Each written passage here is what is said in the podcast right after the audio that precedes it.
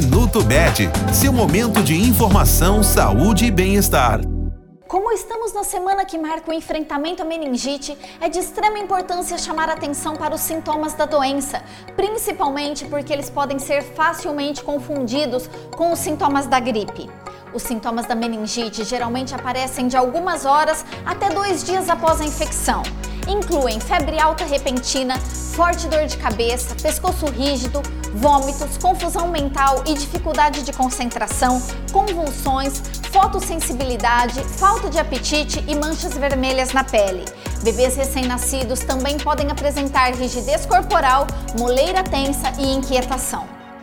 Este foi o Minuto Med, Medicina Diagnóstica. Responsável técnico, Dr. Aloysio Abud, CRM 31912. Agende seus exames pelo telefone 16 35140700.